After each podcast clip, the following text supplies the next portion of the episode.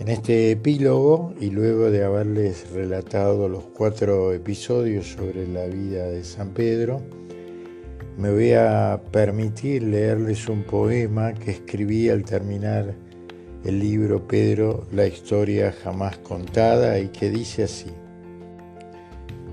Oh Pedro, déjame remar contigo hacia la orilla del lago azul, donde las negras piedras soñando con el mar brillan bajo la tenue luz del amanecer enamorado.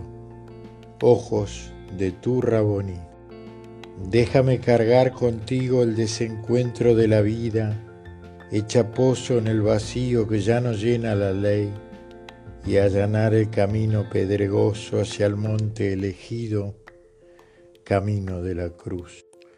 Oh Pedro, déjame confesar contigo en Cesarea de Filipo, ver su gloria en el Tabor, dudar en el patio de Caifás, humillarme a la sombra del madero, hasta que llegue el alba, alba de domingo, y corra con Juan hasta el sepulcro para encontrar las mortajas luminosas, luz salvadora de Jesús.